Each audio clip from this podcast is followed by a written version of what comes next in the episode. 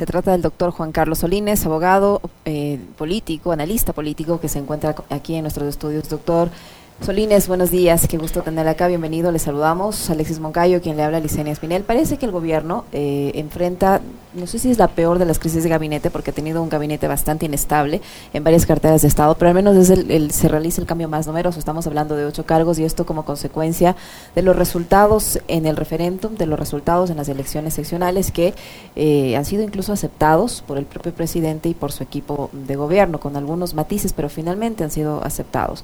Estos cambios son suficientes para eh, que se dé un nuevo giro a la administración gubernamental? ¿Cómo interpretar estos cambios y, de qué manera los mismos le pueden abrir la puerta a ese llamado al diálogo que ha hecho el presidente, esa unidad de las fuerzas políticas? Gracias, Licenia Alexis, por la invitación. Un saludo a toda la audiencia de, Radio Pichincha.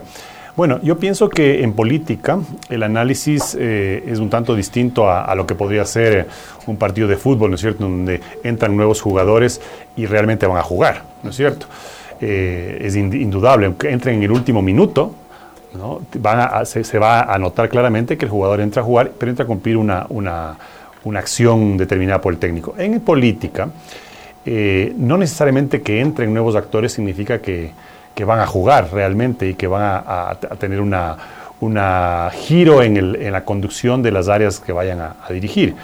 Yo creo que ahí depende más del presidente, en este caso, eh, que es pues el que va a determinar el campo real de acción que va a tener el nuevo funcionario y, que va a permitir también, eventualmente, que se introduzcan cambios en la gestión de, lo que se está, de las áreas que están reemplazando. Entonces, eh, el, simple hecho de cambio de nombres no nos da ninguna base cierta para saber que va a haber un cambio de, conducción, una visión distinta eh, que va a haber rectificaciones, porque evidentemente eh, si algo queda claro, sobre todo después de este proceso, que me parece que irresponsablemente se ha puesto en entredicho el proceso electoral del, domingo. Con la revelación de ayer. Sí, me parece una, acción, haciendo un paréntesis, me parece una acción absolutamente irresponsable que si el, el COIP eh, tipifica ya lo que denominan el pánico financiero, debería haber también un delito tipificado que es generar un pánico electoral que, tiene, que puede traer consecuencias incluso más graves, eh, porque que un vicepresidente de un cuerpo colegiado salga por su, por su lado, igual que la otra consejera Nájera, a, generar, eh, digamos, eh, nerviosismo y sospechas cuando hay un cuerpo colegiado que debía reunirse y decir, bueno, a ver, analicemos qué sucedió, cuáles son las implicaciones y salgamos a dar una rueda de prensa conjunta como autoridades electorales, que salgan los consejeros por su lado a generar esta crisis me parece absolutamente irresponsable y como me parece apresurado también la, rueda de prensa o la declaración que hizo ayer la presidenta Atamaín, en donde, y cometiendo el mismo error, salen solamente tres consejeros a decir, sí, sí, estamos preocupados porque efectivamente vamos a pedir a la fiscal que me dice, no, no, investiguen ustedes, ustedes son los responsables del proceso electoral. Investiguen ustedes y cuando tengan clara la película, se van a decir, esto ha pasado. Pero bueno, eso era haciendo un paréntesis nada más.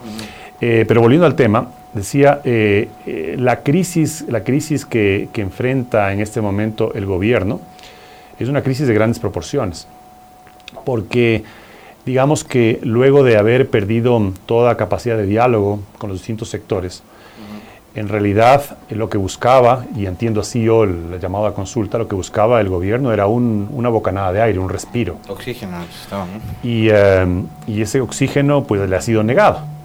Entonces la crisis se agudiza y por lo tanto el mensaje de, que es necesario un cambio, un golpe de timón, pero un golpe de timón real en la conducción del Estado y del gobierno, em, es, es, realmente ya eh, impostergable. Entonces, estos cambios estos cambios tienen sentido y lógica en tanto en cuanto significan un cambio. No un cambio de nombres, un cambio de actitud, un cambio de, rumbo, un cambio de, estilo. Y, sobre todo, pues que la gente que empieza a sentir que, se empiezan a cumplir las ofertas de, campaña, que, es, que es lo que, por lo que votó la gente. Doctor, doctor Solines, primero que, gusto tenerle acá, como siempre un placer conversar con usted. Ahí yo, yo tengo una, inquietud de entrada y es em, esa suerte como de inestabilidad emocional que tiene el presidente Lazo. Y a mí me preocupa eso porque esta persona que, que es evidente que tiene un, un, problema de inestabilidad emocional está a cargo de llevar los destinos y conducir los destinos del país. Entonces, durante toda la campaña y durante la etapa preelectoral se le dio por llamar narcotraficantes, antipatrias, delincuentes a todos los que íbamos o iban a votar por el no. Llega el lunes y el presidente, obviamente golpeado por el resultado electoral, porque además no fue solo la consulta, sino fueron todos los candidatos de gobierno que recibieron una votación bastante paupérrima, sale más conciliador y dice voy a llamar, o sea, llamo al, a un acuerdo nacional. Y, parecería que tanto él como su ministro Jiménez en ese entonces, hasta martes, miércoles, aceptan los resultados. Y después viene lo que ocurre a, ayer, en donde hay primero un, una crisis de gabinete súper profunda, que podemos sacar un montón de interpretaciones sobre aquello, la llegada de Henry Cucalón, que era del PCC, el regreso de Corral eh, de, Gran Bretaña para incorporarse como secretario de la administración, mucho se ha comentado sobre el distanciamiento que había entre Fidelegas y, y Guillermo Lazo, por ejemplo. Y en la noche Enrique Pita se avienta esta denuncia. Y yo estoy seguro, doctor, usted corríjame, usted sabe mucho más de política que yo, eh, pero Enrique Pita, por cuenta separada y propia, él no iba a hacer algo así. Si lo hizo, lo hizo pedido por alguien, presionado por alguien o impulsado por alguien más. Yo creo que lo de Pita ayer no es por cuerda separada y no, él no se avienta solo. Entonces, ¿qué es lo que está pasando? ¿Qué es lo que pasa ahí?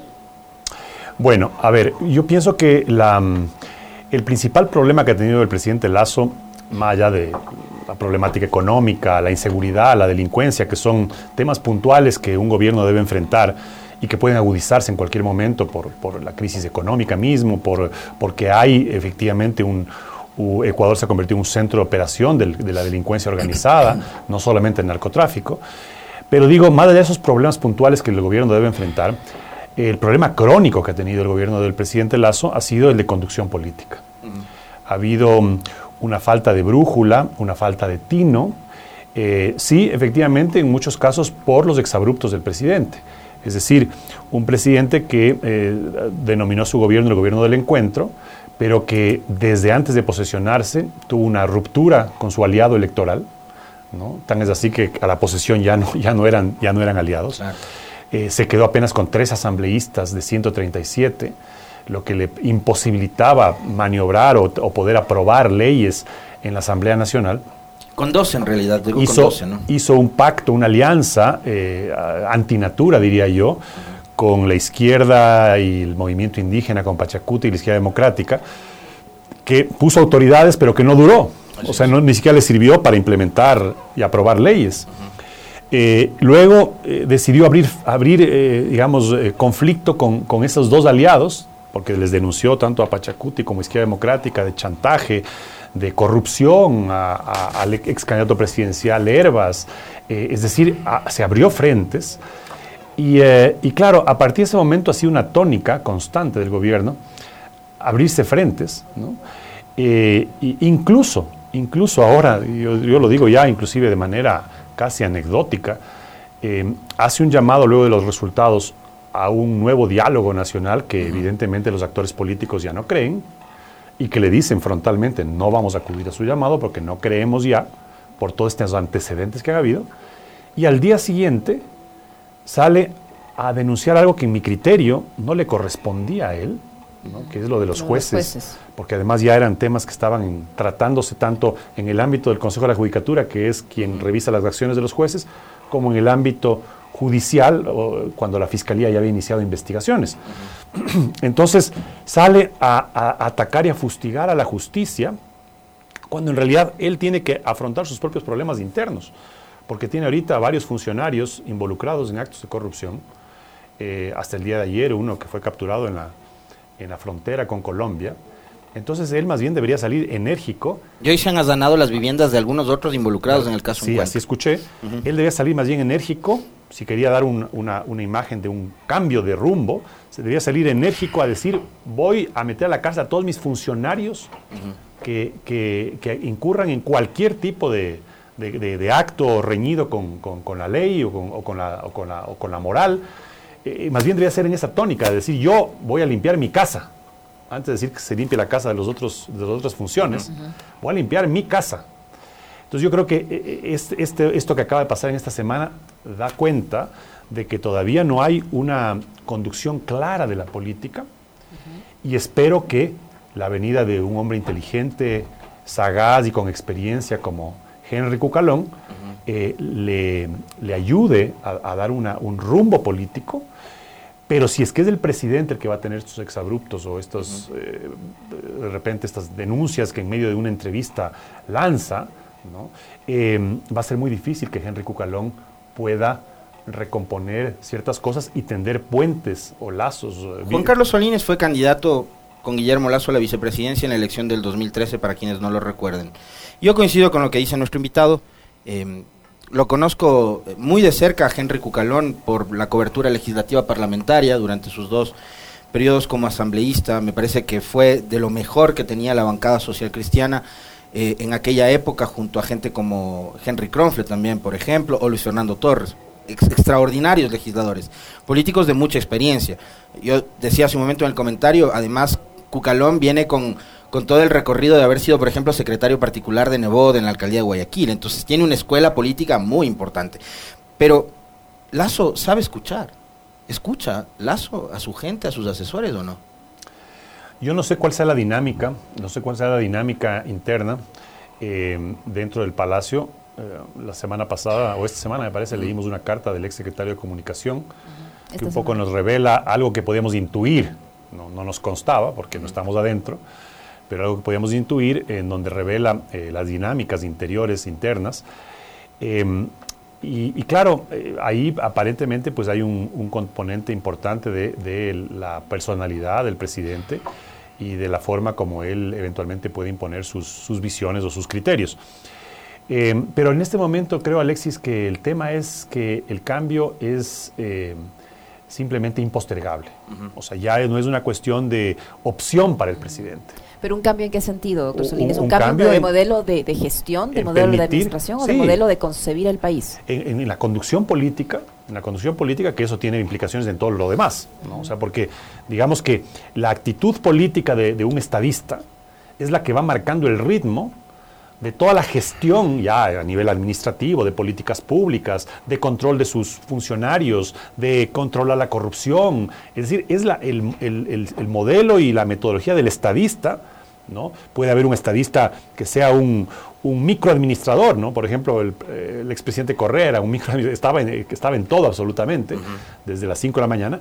Puede que haya otros que, que tengan una, una administración más macro, pero todo va a depender de esa actitud y de ese, rumbo político que el presidente quiera dar.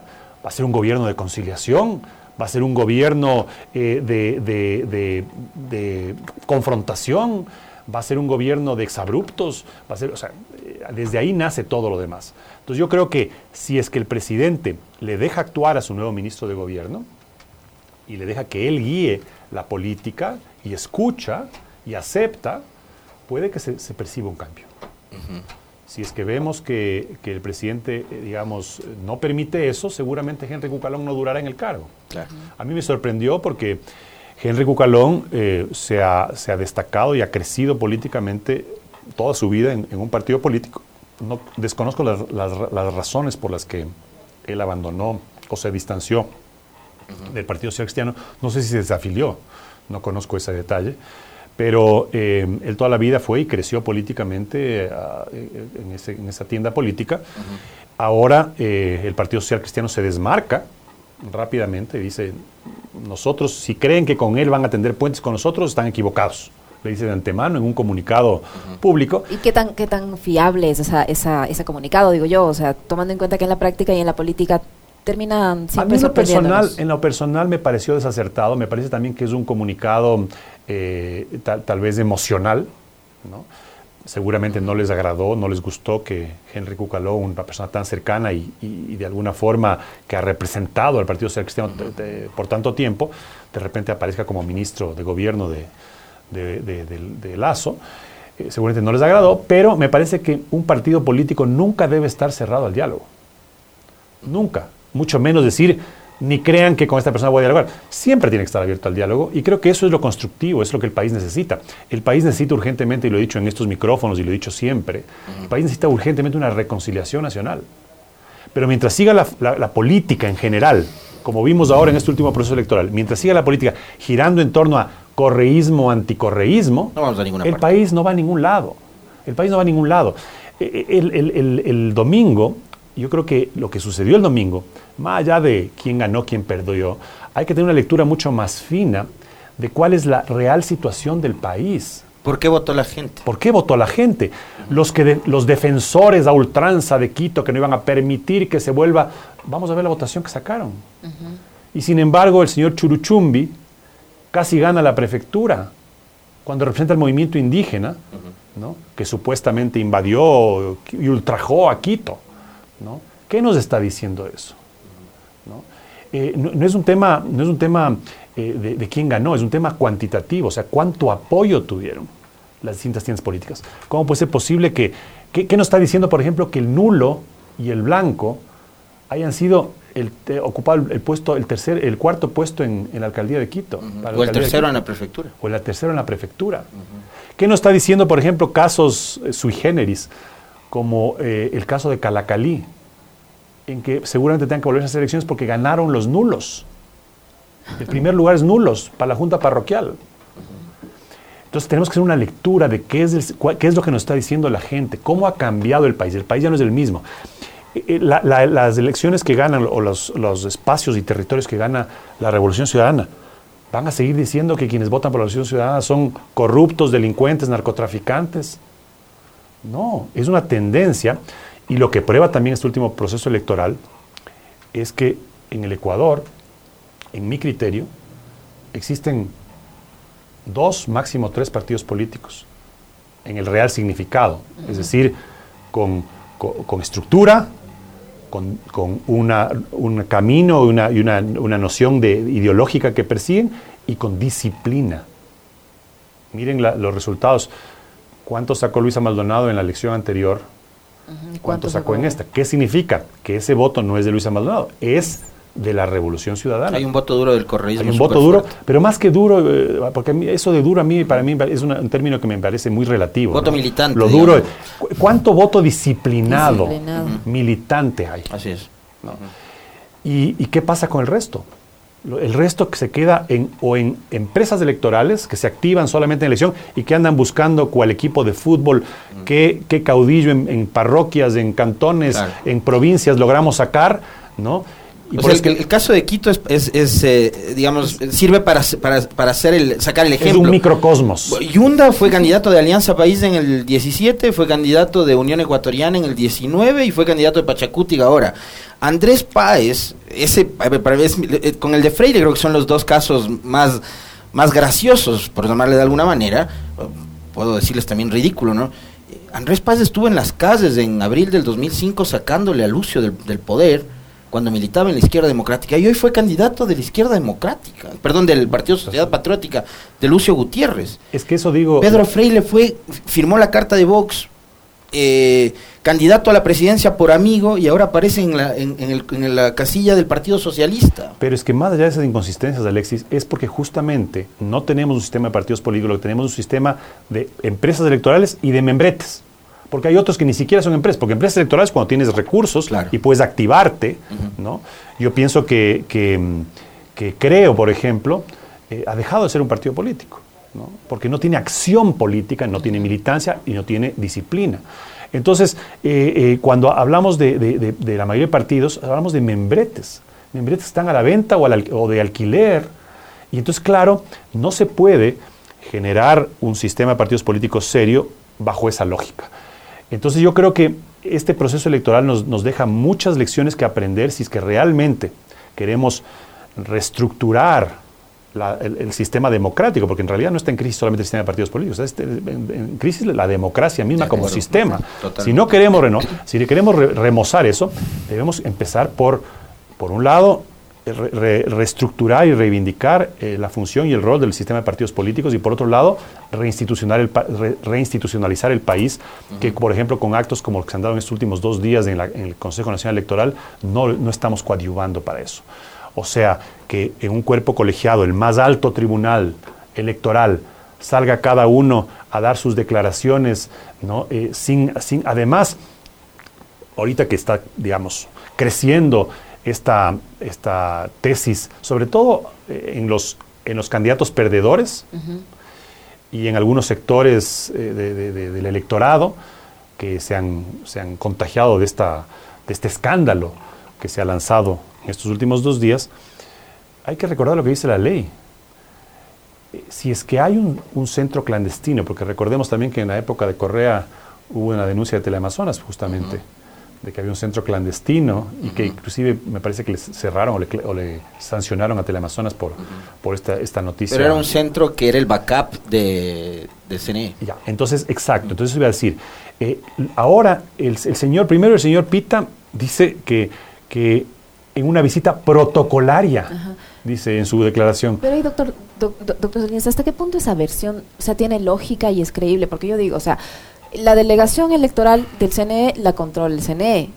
Quien pone a la autoridad de esa delegación, al representante de esa delegación, es el mismo CNE. El espacio físico que usan también. Ese espacio físico es del CNE, el personal es del CNE. Y resulta que después de cinco días de la elección se dan cuenta que ha habido este centro paralelo a vista y paciencia y en las narices de todo el mundo.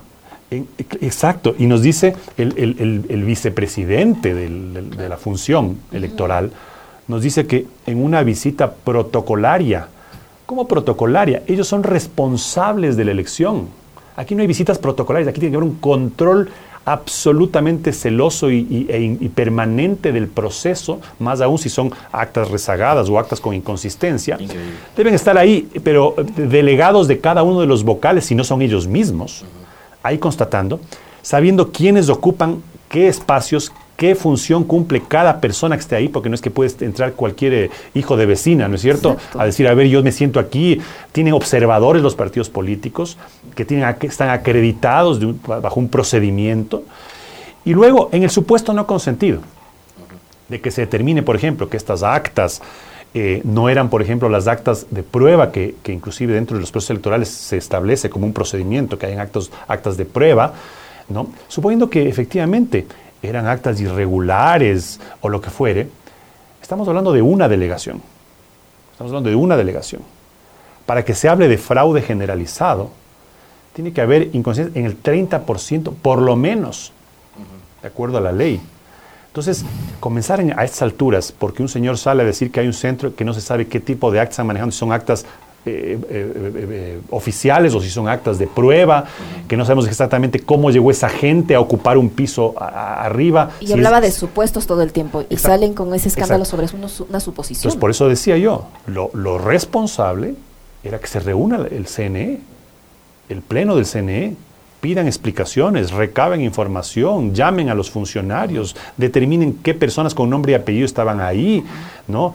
Eh, y, en base a eso planteen una denuncia a la fiscalía. Claro, no con televisión, como suelen hacerlo, ¿no? Porque lo primero que hacen es llegar con cámaras de televisión. Ya han hablado incluso observadores internacionales, doctor Solines.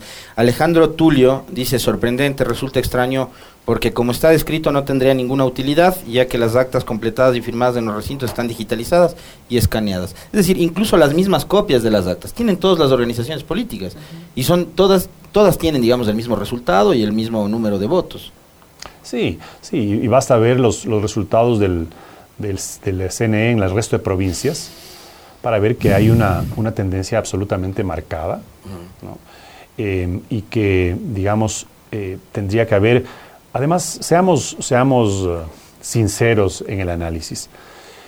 Nos guste o no nos guste, nos parezca bien o no nos parezca bien, el CNE está compuesto por delegados de los partidos políticos. Es un contrasentido porque quienes vigilan la pureza de las elecciones son los mismos que participan en las elecciones. Exacto. Pero digamos que siempre ha sido así, desde que había el, antiguo Tribunal, Supremo Electoral. Cuando eran siete, además. los cuando eran siete, eran delegados de los partidos y se, identificaban claramente de qué partido eran. Hoy sigue siendo así. ¿ya? A pesar de que ha cambiado de nombre, sigue siendo los partidos. El señor Pita es el, consejero, el consejero que representa a Creo, ¿no? Así como el señor Cabrera, el consejero que representa al Partido Social Cristiano, así como la señora Tamaín es la consejera y presidenta que representa a Pachacuti, porque además ha sido militante. Entonces son los partidos los que están ahí. Y también es, conocido, público y notorio, que los partidos se reparten también los territorios para las delegaciones. lo que yo he conocido es que quien tiene control sobre la delegación del Guayas es del Partido Social Cristiano. En el supuesto no consentido de que hubiese habido algún plan, que yo no creo, pero en supuesto que hubiese habido algún plan para alterar los resultados y la pureza. Lo, lo alteraba para ganar las seccionales. Claro, pues. lo alteraba para ganar las seccionales. Oiga, doctor, eh, pasemos del tema del fraude, porque sí quiero, quiero conversar con usted sobre esta reconfiguración y recomposición del mapa político del Ecuador. Eh, usted lo decía y hace un momento, eh, hay un pronunciamiento del pueblo que tiene que ir más allá de esta lectura del correísmo, anticorreísmo, de que si vuelve o no vuelve Correa, y enfrascarnos en ese tema. Por ejemplo, en el caso de Quito, nuestra ciudad, queridísima ciudad, ya no daba para más. O sea, una aventura más de cuatro años ya no daba esta ciudad. Y toma una decisión. Em, ¿Qué esperar de Pavel Muñoz en el caso suyo? ¿Qué ha visto en Pavel Muñoz? ¿Qué, qué es lo que cree usted que debería ser el próximo alcalde? Eh, ¿Cómo ve además, digamos, el hecho de que él llegue a la alcaldía? En el caso específico de Quito. Y también un comentario particular suyo sobre el resultado de Guayaquil y de Guayas, que fue sorpresivo creo que para todo el país, en donde Aquiles Álvarez alcanza la alcaldía y Marcela Guiñaga, contra todo pronóstico los dos, eh, alcanza la prefectura del Guayas. ¿no? Eh, ¿Qué esperar de, estas eh, autoridades que han sido elegidas del domingo?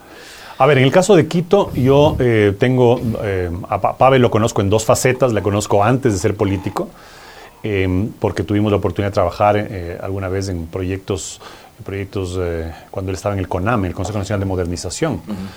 Eh, y yo era consultor, entonces yo tengo el más alto concepto de, de Pavel Muñoz, me ha parecido siempre un- una persona técnica, una persona preparada. Y luego ya en su faceta política, me parece que dentro de, de la Revolución Ciudadana, eh, al haber ocupado, por ejemplo, el cargo en la, de director de las Emplades, eh, le da una perspectiva de planificación, ¿no? porque además si hay algo- que reconocer, ¿no? yo nunca me niego a reconocer lo positivo eh, de- del gobierno de, de Rafael Correa, em, si hay, hay algo positivo es que, es que el, el plan del buen vivir era ejecutado casi, casi a rajatabla, ¿no? La ejecución de presupuestos, la ejecución del plan mismo, era, había un seguimiento sectorial muy celoso y pienso que esa escuela, esa escuela eh, de Pavel en, en Semplades eh, va a ser muy positiva va a tener un impacto muy positivo en la ciudad. Em, por eso, insisto, en el concepto general, debemos dejar ya, los, no solamente los quiteños, los ecuatorianos, de ver eh, esta lucha intestina eh, guiada más por el odio, inclusive que por posiciones ideológicas, y perdiendo todo, todo tipo de, de objetividad. ¿no? Si me preguntan quién prefería que gane eh, entre los dos finalistas, Yunda o, o Pavel, sin lugar a dudas. Pavel, Pavel Muñoz creo que le va a hacer mucho, mucho bien a la ciudad. Entonces, pienso que este cambio es una gran oportunidad. Además, Vale. teniendo alcaldía y prefectura, ¿no? Sí. Y también debo reconocer algo, ¿no? Viendo en perspectiva los, las alcaldías que hemos tenido en los últimos años, a pesar de que mi primera incursión eh, fue en el 2014, eh, que retiré mi candidatura, decliné mi candidatura para no justamente no dividir el voto y le dejé el camino allanado a Rodas para que le gane a Augusto Barrera. Después de, de vivir todos estos periodos de últimas administraciones, pienso que de, de las más acertadas fue la de Augusto Barrera del último, de los últimos administraciones. Entonces, eh, creo que ahora que vuelva el partido a, a administrar Quito, es una oportunidad que se le abre para, digamos, dejar una buena impresión a través de una conducción seria. En lo político pienso también que Pavel Muñoz es un tipo muy, muy eh, consistente y una persona con la que se puede dialogar, ¿no? Eh, también en el, en el correísmo hay recalci- recalcitrantes eh, y hay personas... eh, Como en toda organización, Como en toda hay organización. un extremista. Pienso que Pavel es de las personas con las que se puede dialogar. Entonces, veo, veo con buena cara y con mucho optimismo para la ciudad. Ojalá el Consejo, veamos cómo se termina de integrar, pero entiendo que también tiene- va a tener una, una mayoría. Ojalá, Siete al menos. ojalá no sea un obstáculo, porque muchas veces lo que sucede a nivel nacional con la Asamblea y el Ejecutivo Se replica sucede, se replica en la ciudad. En Guayaquil, pienso y mi lectura, yo pienso que eh, la, la lectura, la lectura de Guayaquil se ha enfocado mucho en la gran derrota social cristiana, en la debacle social cristiana. Y yo le, y poco- pocos artículos he visto que reconozcan más bien el récord que ha batido el Partido Social Cristiano al mantener y reelegirse en una ciudad por 31 años. Entonces, ese mérito, eh, yo pienso que no hay que soslayar. Y, y, luego de 31 años es evidente que uno se desgasta. Pues. Si, si, si, si, normalmente el desgaste es después de una administración, que el desgaste haya venido después de 31 años, y creo que es un desgaste además, que se debe eh, en gran medida al cambio de estilo en la conducción de la ciudad que le dio Cintia Viteri. Yo creo que Cintia Viteri eh, se, orientó más hacia un, hacia un estilo populista. Yo pienso que la administración de Jaime Nebot y de León Febres Cordero fue una administración eh, muy firme, pero muy, muy ¿cómo llamarla? Muy seria, ¿no?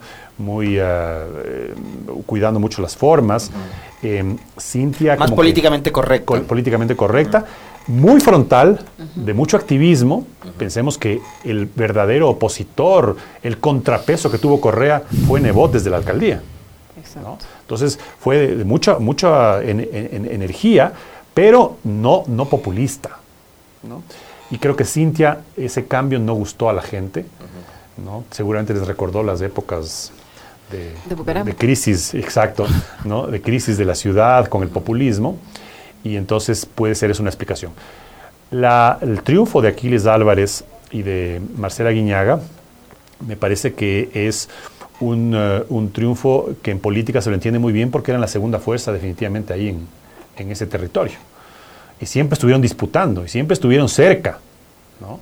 Ahora se ha dado este cambio Pienso que eh, Aquiles eh, Álvarez, a quien no conozco, me ha dado una impresión de ser una persona muy seria, muy, muy centrada, muy firme también.